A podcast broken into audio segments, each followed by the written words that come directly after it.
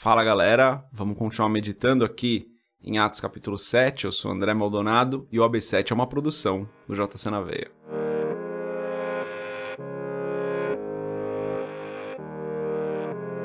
Atos capítulo 7, a partir do versículo 9, diz o seguinte: Os patriarcas, tendo inveja de José, venderam-no como escravo para o Egito. Mas Deus estava com ele e o libertou de todas as suas tribulações dando a José favor e sabedoria diante do Faraó, rei do Egito. Este o tornou governador do Egito e de todo o seu palácio. Depois houve fome em todo o Egito e em Canaã, trazendo consigo grande sofrimento, e os nossos antepassados não encontravam alimento. Ouvindo que havia trigo no Egito, Jacó enviou nossos antepassados em sua primeira viagem. Na segunda viagem deles, José fez-se reconhecer por seus irmãos, e o faraó pôde conhecer a família de José. Depois disso, José mandou buscar seu pai Jacó e toda sua família, que eram setenta e cinco pessoas. Então Jacó desceu ao Egito, onde faleceram ele e os nossos antepassados.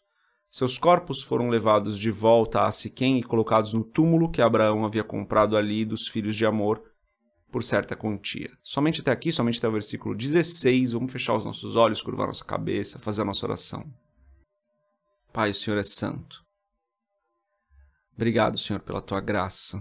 Obrigado pelo teu amor. Obrigado por tudo que o Senhor tem nos dado. Perdoa-nos, Senhor, pela nossa inconstância, perdoa-nos pelas nossas falhas, perdoa-nos pelos nossos pecados, perdoa-nos pela nossa ingratidão. Perdoa-nos porque nós falhamos tantas e tantas vezes, Senhor.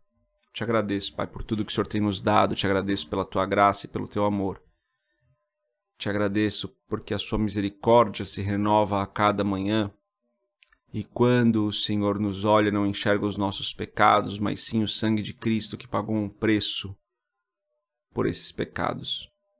Pai, em nome de Jesus, eu peço que o Senhor esteja conosco hoje, nos abençoando, nos guardando, nos protegendo, nos livrando do mal, nos direcionando, nos guiando é o que eu peço em nome de Jesus. Abençoa cada pessoa que está ouvindo esse episódio aqui, Senhor. Esteja conosco todos os dias, é o que eu peço em nome de Jesus. Amém. Estevão aqui continua né, a, sua, a sua defesa, fazendo aquele resumo da história do povo de Israel, como a gente falou ontem. Aqui nesse trecho ele está apresentando a vida de José. E a vida de José é mais uma história que ensina muito pra gente, né, galera? José foi um homem que foi vendido como escravo pelos seus irmãos, simplesmente porque os seus irmãos tinham inveja dele. Sendo vendido pelos seus irmãos, ele vai parar na casa de Potifar, que era um oficial do faraó, de faraó, né, no Egito. Lá ele é acusado injustamente de ter abusado da esposa de Potifar. Ele não tinha feito isso, mas ela acusa ele. Ele acaba preso injustamente. Na prisão, ele acaba servindo ali na prisão de uma maneira especial, com toda a diligência, com todo o cuidado. E ele então interpreta sonhos de duas pessoas que estavam presas com ele, o padeiro e o copeiro de Faraó. Interpretando esses sonhos, ele pede que um deles o ajude, e essa pessoa não o ajuda. Depois de dois anos, então, ainda permanecendo preso, ele é lembrado e ele tem a chance de falar com o Faraó, que é quando ele interpreta o sonho de Faraó, e aí sim, Faraó entende que aquela interpretação era correta, coloca José como governador do Egito, e José passa a governar ali todo o Egito e cuida do Egito por mais de 14 anos, ali passando por uma grande fome e acaba fazendo com que a extensão do poder de Faraó aumente muito, né? Então, José realmente trabalhando com muita diligência em todo o tempo, trabalhando com muito cuidado em todo o tempo, servindo da melhor maneira possível em todo o tempo, independente das circunstâncias. Serviu como escravo na casa de Potifar, com todo cuidado, serviu na prisão com todo cuidado, serviu para a Faraó com todo cuidado.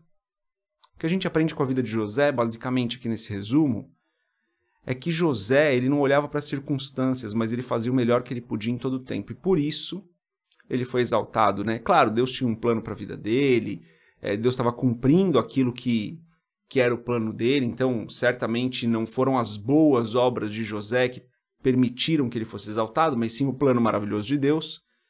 Agora, creio sim que essas boas obras de José, que o fato dele ter permanecido fiel em todo o tempo, sem murmurar, mesmo nas situações mais adversas, fez com que ele sofresse menos, no mínimo, né? No mínimo que ele sofresse menos. Mas creio que contou muito, sim, a atitude de José em tudo o que aconteceu na vida dele. Ele não culpa os irmãos dele por terem vendido ele, ele não culpa a esposa de Potifar, ele não culpa as circunstâncias, ele não culpa Deus, ele simplesmente faz o melhor que ele poderia fazer em todo o tempo, independente das circunstâncias. Isso é uma grande lição pra gente, né, galera? A gente muitas vezes está numa situação muito melhor do que a que ele estava, né? Ele era um escravo preso numa terra estrangeira. Não acho que nenhum de nós aqui está passando por essa situação, pelo menos espero que nenhum de nós esteja passando por essa situação. E mesmo nessas circunstâncias tão difíceis, ele continuou servindo da melhor maneira possível. E isso é uma lição para a gente. Que nós possamos ter um coração de servo, como José tinha. Que nós possamos ter esse coração direcionando esse nosso serviço ao Senhor, fazendo aquilo que o Senhor tem nos pedido para fazer. Amar o nosso próximo, amar Ele acima de todas as coisas, servindo na nossa comunidade local, servindo a comunidade como um todo, tendo um coração sempre muito abençoador, que nós possamos ser essas pessoas que servem em todo o tempo, independente das circunstâncias. Que minha oração é essa, a meditação de hoje é essa, né? Que esse seja o nosso coração em todo o tempo, que essa seja a nossa disposição em todo o tempo, que esse seja o nosso serviço em todo o tempo, um serviço para o Senhor. E as circunstâncias, Deus toma conta delas, né? Assim como Deus tomou conta de José em todo o tempo, quando ele esteve preso, quando ele estava como escravo na casa de Potifar, quando, como quando ele estava com o Faraó, trabalhando ali com o Faraó, Deus estava cuidando dele, Deus estava protegendo ele. E eu tenho certeza que a mesma coisa vai acontecer com a gente. Independente das circunstâncias, Deus estará conosco, nos protegendo, nos cuidando de nós e nos guiando. Cabe a nós, então, fazer a nossa parte e servir da melhor maneira possível. Essa é a mensagem de hoje, galera. Deus abençoe a sua vida. A gente se vê amanhã, se Deus quiser. Paz.